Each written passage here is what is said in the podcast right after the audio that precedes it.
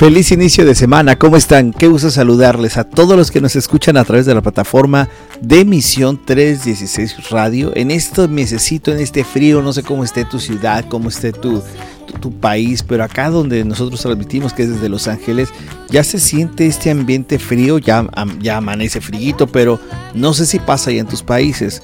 Acá estás con frío y luego te mueves tantito y ya sale el sol, hay que quitártelo, luego hay que ponértelo el suéter, hay que quitártelo, hay que ponértelo. Y así andamos del tingo al tango con el clima. Donde estés, te mandamos un gran abrazo. Juan Carlos y Rocío, Rocío y Juan Carlos, a través de Emisión 3 Radio y todas las plataformas de podcast. Mayros, ¿cómo estás? Pues con frío, con frío y luego no sé si les pasa que también amaneces todo ronco. Sí, que te sale la voz. Sí, que te sale, a mí me sale la voz ya de, de persona adulta. de persona ya soy persona adulta. no, y, y vienen las enfermedades, aunque es curioso, ¿no? Porque se dice que, que pues el frío no es causa de, de, no necesariamente te tienes que enfermar. Yo creo que nuestros cuerpos pues, o no están acostumbrados porque de verdad que si ustedes viven acá en, en Estados Unidos o, eh, o sí, en, otros lugares que no sean hispanos, porque en realidad el hispano somos así mucho de, de traer calcetines, eh, encobijar al niño, hacerlo taquito al niño, ¿no? Y acá lo primero que a mí me sorprendió fue que los niños están sin calcetín. y es así de, no, le va a dar frío al niño, ¿no? Entras a un supermercado y está el aire a todo lo que da, pero así frío. O sea, de esas veces que ya me he estado acostumbrando yo, pero al inicio sí entraba con suéter porque me daba mucho frío. Y yo veía a los bebés hasta recién nacidos. ¿Te acuerdas que yo te decía, pero ese niño yo creo que tiene una semana de nacido, sin calcetines, sin gorros, sin las para taparle las manitas, sin la cobija? Decían, no se les va a enfermar el niño. Pero acá están acostumbrados así. Y de hecho ya ves que hasta hacen el de salir en la nieve así con poca ropa y jugar en la nieve. sí, no, se pasa. Tremendo. Y hay muchos lugares donde practican eso, o, lo que ahora está muy de moda, que se meten en hielos. Sí. O lugares donde... Son juegos, hasta lo ponen como juego. Donde hay lagos y se meten a lo frío del lago. O sea, no, es, impresionante. A mí me gusta mucho, prefiero más el frío. Ah, no, sí, mil veces. Sí, pero un frillito así que te tapas y listo, ¿no? Pero hay veces que te metes como cinco cobijas y sigues temblando. Bueno, de cualquier manera yo soy team frío. Porque con el frío te lo quitas como sea. El calor, ni quitándote la ropa, se te quita el calor. Ay, no es. y, en luego, un aire acondicionado y luego, más si, si, andas de primeros años de, de matrimonio que que quieren estar juntitos y de pronto así como que, ay, vete para allá. Ah, no se siente mal. Ya cuando andas recién de novio y de recién casado se siente rico la sal, Te la aguantas. Y todo te la aguantas. Pero ya cuando diría a tu hijo que el de, cuál es el taco de los matrimonios, el, matrimonio, eh. el te acostumbras. y cuando ya te acostumbras, no, ya, le dices, hazte para allá, tengo calor. sí, sí, no, ya, ya hace frillito, como me dicen por ahí. No hagas aire, no hagas aire.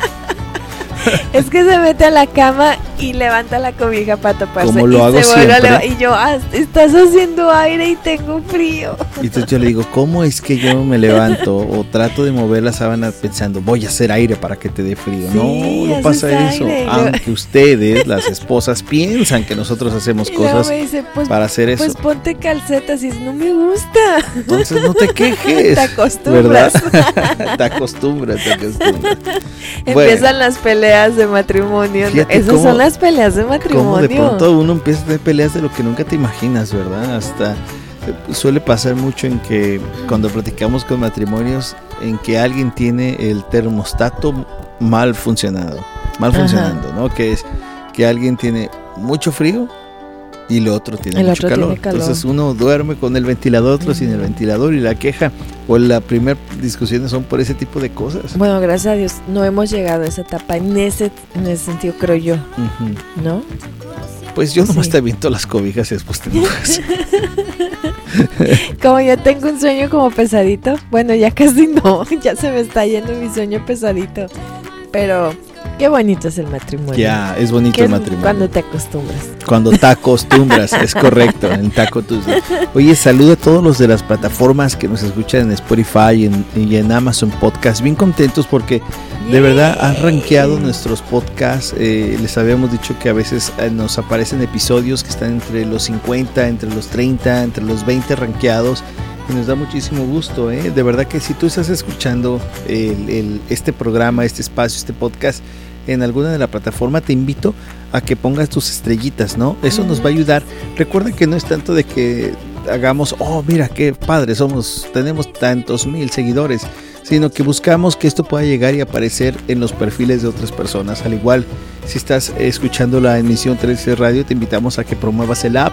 El app es totalmente gratis y recuerda que hay tres formas en que tú puedes ayudarnos en Misión 316 Radio. La primera, con tu oración es importante que tú nos puedas ayudar con tu oración. Segundo, con tu promoción. Es decir, que le hables a alguien más de esta radio, de lo que estamos haciendo, Misión 316 Radio, no solamente de este programa, sino de todo lo que hay. Y una tercera que es con tu donación.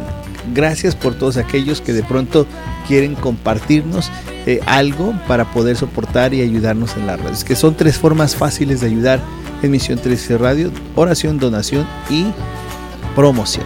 Amén, amén, sí, porque es, es de mucha ayuda. Hoy yo creo que lo vamos a, el tema que lo vamos a tocar, va a ser importante eso porque vas a darte cuenta el por qué nos ayudas a promover esto, no tanto a nosotros, ¿no? sino el que más personas sigamos más dependiendo de, de, la palabra de Dios, sigamos teniendo más nuestra mirada en Él, porque eh, somos literal como esa imagen de, de de la abeja, te iba a decir. Del borrego que está.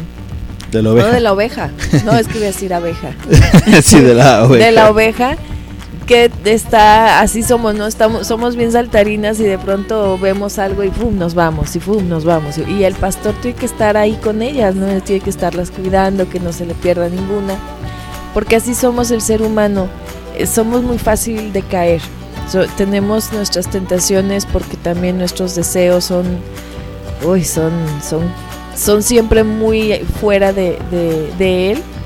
Y, y cuando estás escuchando, cuando te están recordando y que tienes la bendición y que tenemos, me incluyo, que tenemos la bendición de tener este tipo de aplicaciones como es Misión 316 y tú ayudes a otras personas a, a, a no sentirse solo, ¿no? No sé si les pasa que cuando están ya también con personas adultas donde los hijos ya han hecho sus vidas, donde también ya este, los nietos ya están creciendo, pues pareciera que estás solo en, la vida, ¿no? Pareciera que, no tienes compañía y de pronto tener este tipo de radio que te está acompañando tu día y aparte con musiquita ahorita, la musiquita navideña que, te hace sentir en ambiente, ¿no? Cuando tienes esa compañía, estás completo. Correcto. Y, te ayuda porque aparte también de pronto alguien puede estar pasando por una situación y escucha una prédica, escucha un programa y se siente identificado, se siente que, oh, no solamente yo paso este tipo de situaciones. No sé si te toca escuchar de pronto programas, ¿no? Donde, dices, oh, yo pensé que yo era la única que sufría este tipo de cosas, ¿no? Y te das cuenta que no.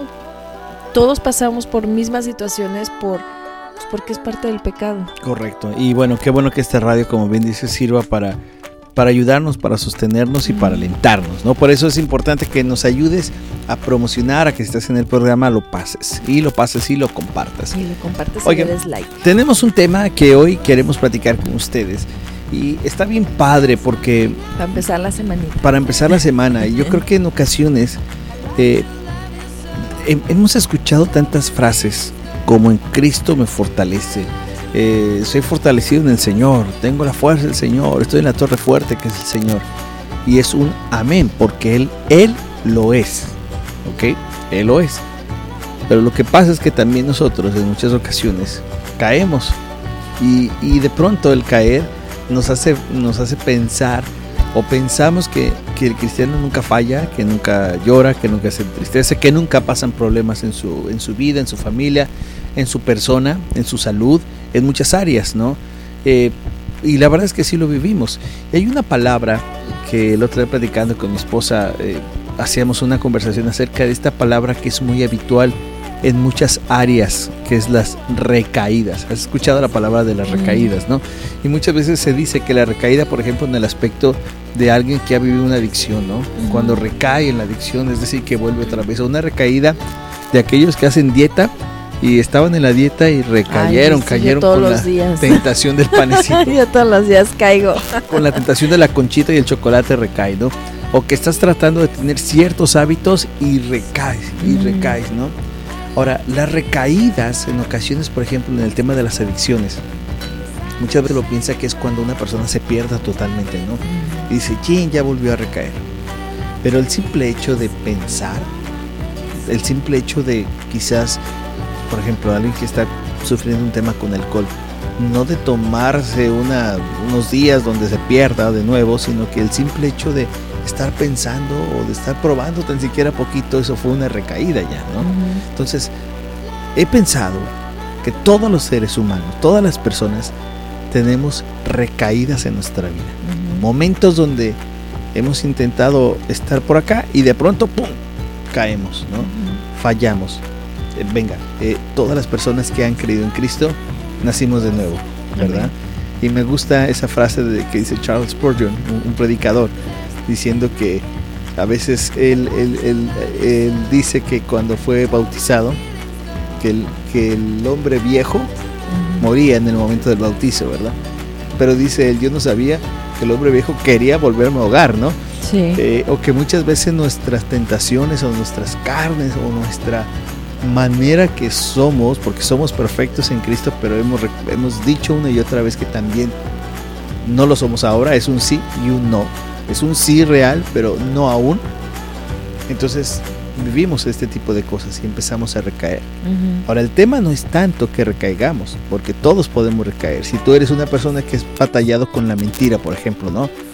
Y de pronto, uy, se te salió un, perdón, o de pronto ya estás este, sintiendo que tienes la necesidad de mentir y necesitas a alguien con quien platicar, ¿no? Es como vuelvo con el tema de la adicción eh, según casos que hemos escuchado, personas que de pronto empiezan a sentirse desesperadas porque quieren volver a consumir algún producto que, de los cuales ellos están tratando de zafar, lo primero que hacen es llamar a un familiar, a un terapista, a alguien que les ayude a decirles estoy viviendo esto. Y estas personas actúan o saben cómo actuar para que se empiece a tratar a la persona.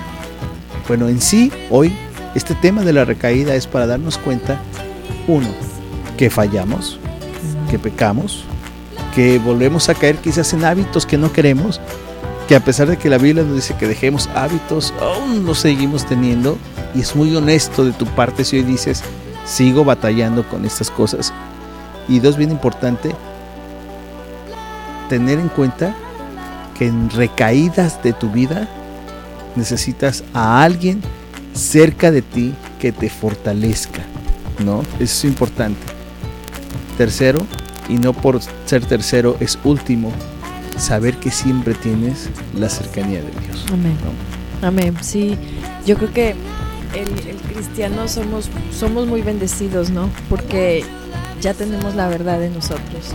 Ya sabemos que, que Cristo murió por nosotros en la cruz, por nuestros pecados, y que con Él tenemos la bendición de acercarnos al Padre y, somos tan bendecidos porque aparte nos regala una familia en Cristo, una familia en Cristo que, que si tú que nos estás escuchando tienes tu congregación, abraza tu congregación, únete a tu congregación, eh, participa en las actividades de tu congregación, porque así como lo hacemos con nuestra familia, qué importante hacerlo con la familia de Cristo. ¿Y por qué con la familia de Cristo? Porque vas a estar seguro.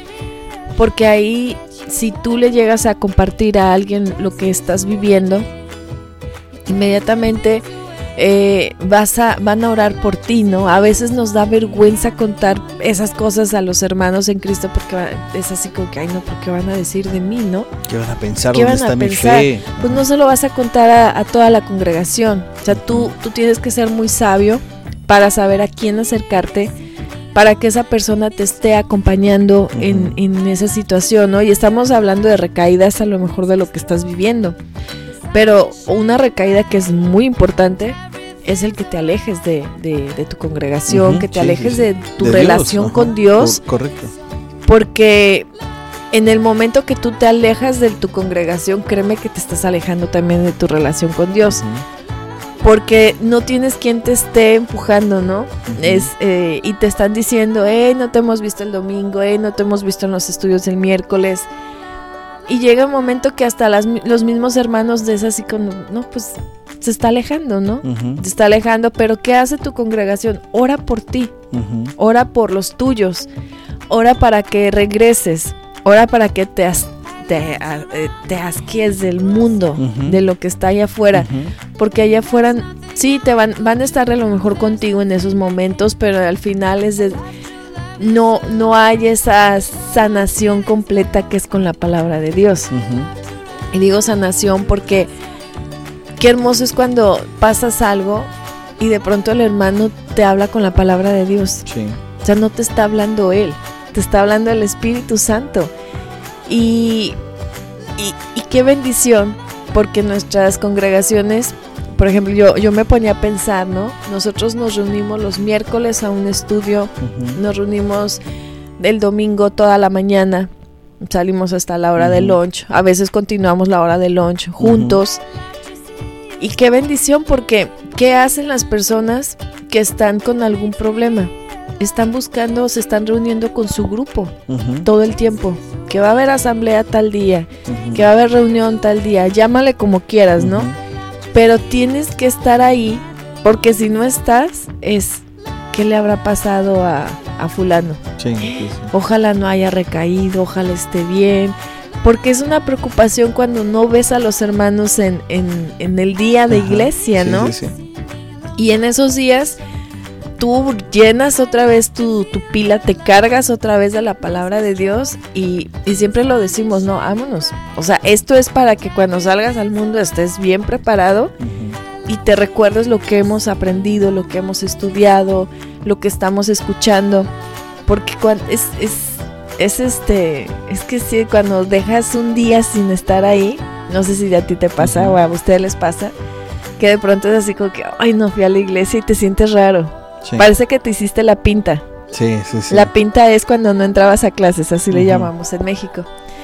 Y te sientes así como, como si te estuvieras escondiendo de alguien y ya buscando una justificación del por qué no asististe, ¿no? Sí.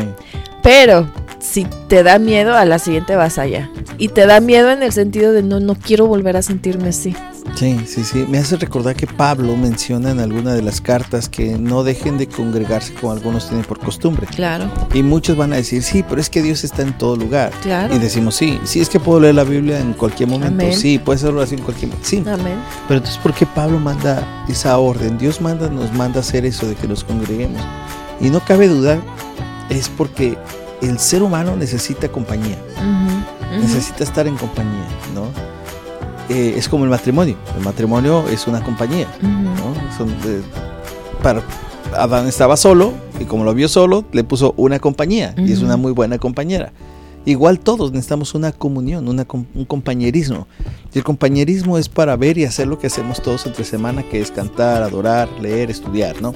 Pero también escuchar y ver cómo los hermanos de pronto están platicando cosas o tú puedes tener la confianza de decirle cosas y saber de que pueden estar juntos o viviendo lo mismo o alguien ya pasó lo mismo, ¿no? Temas de los hijos. Cuando tú traes tus, tus problemones porque traes el tema de tus hijos o de tu matrimonio, y llegas con un hermano que tú lo has visto en confianza y empiezas tú a tener la recaída de es que no, es que ya volvió, es que estoy pasando esto, es que no es efectivo y empiezas a meterte un montón de cosas, ¿no? Bueno, te acercas a alguien y ese alguien lo primero que va a hacer es, y esperemos que así sea, es no un juicio, no un, no un, espérate, no, sino un, oye, te entiendo por lo que estás pasando, sé lo que estás viviendo. Entonces, esas recaídas que uno puede tener en la vida, repito, en cualquier área, quizás sea el área de, ¿sabes qué? Estoy en mi relación de, matrimonio y ya estoy volviendo a hacer mis caras, mis gestos, estoy perdiendo la, paciencia. necesito hablar con alguien, ¿no? Y ese alguien me refiero a una hermana, un hermano en la fe, que de pronto tú puedes descargar y decir, oye, es que estoy sintiendo esto, no me gusta sentirlo, ¿qué puedo hacer, no? Sí, porque realmente cuando nosotros queremos desahogarnos, no me vas a dejar mentir, buscamos a alguien que nos apoye. Claro, no vas a buscar a alguien que te corrija. Y que eso que estamos pensando, que alguien más nos diga para, ¿y por qué no haces esto, no? ¿Por qué no le metes el pie? Y tú ya lo habías pensado, pero dices, no, ¿cómo le voy a meter el pie? Pero ya si te lo dice alguien más, es, oh, ay, no lo había pensado, ¿no? le voy a meter el pie. Entonces, te ayuda esa persona a seguir desarrollando toda la maldad que tú quieres. Pero cuando le dice a un hermano y el hermano te dice, ¿por qué no has hablado con la persona? Ah. sí, te desanima.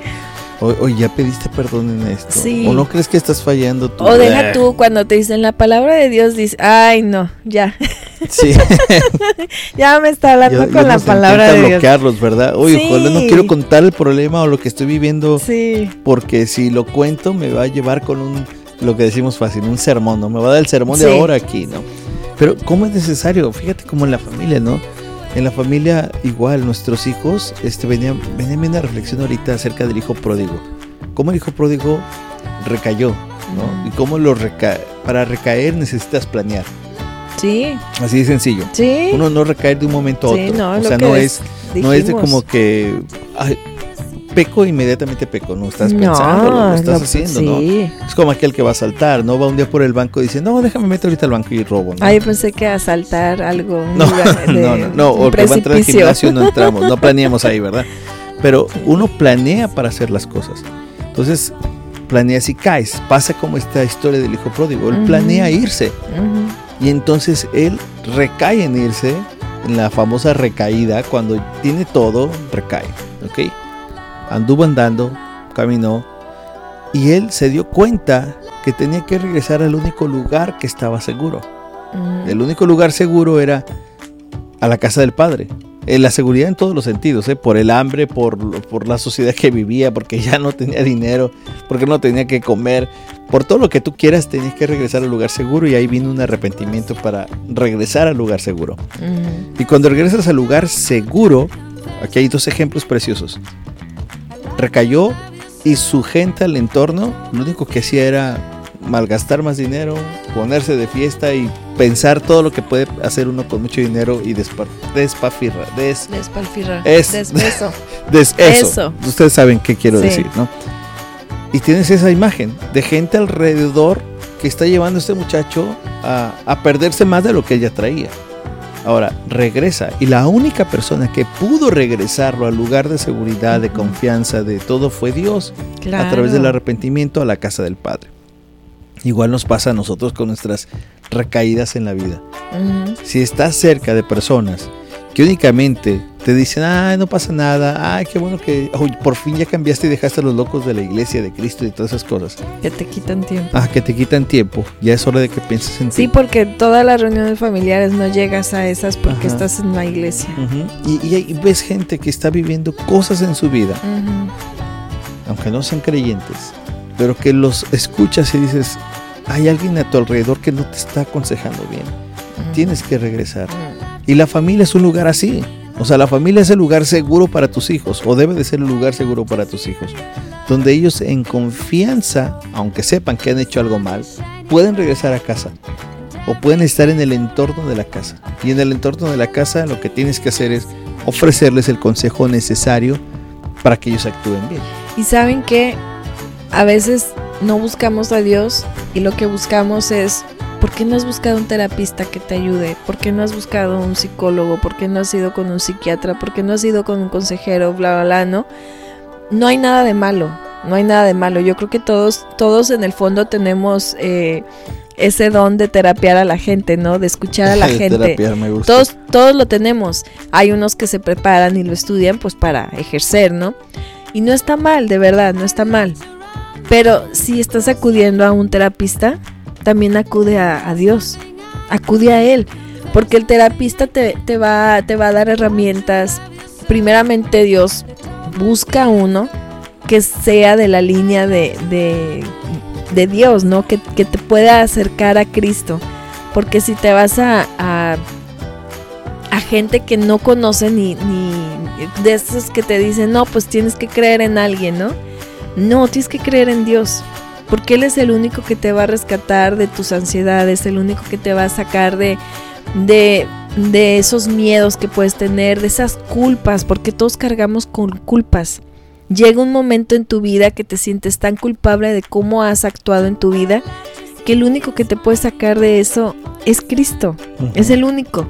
Entonces, si vas a buscar un terapista, que sea alguien que te lleve a Él, porque a veces necesitamos una persona que te lo presente.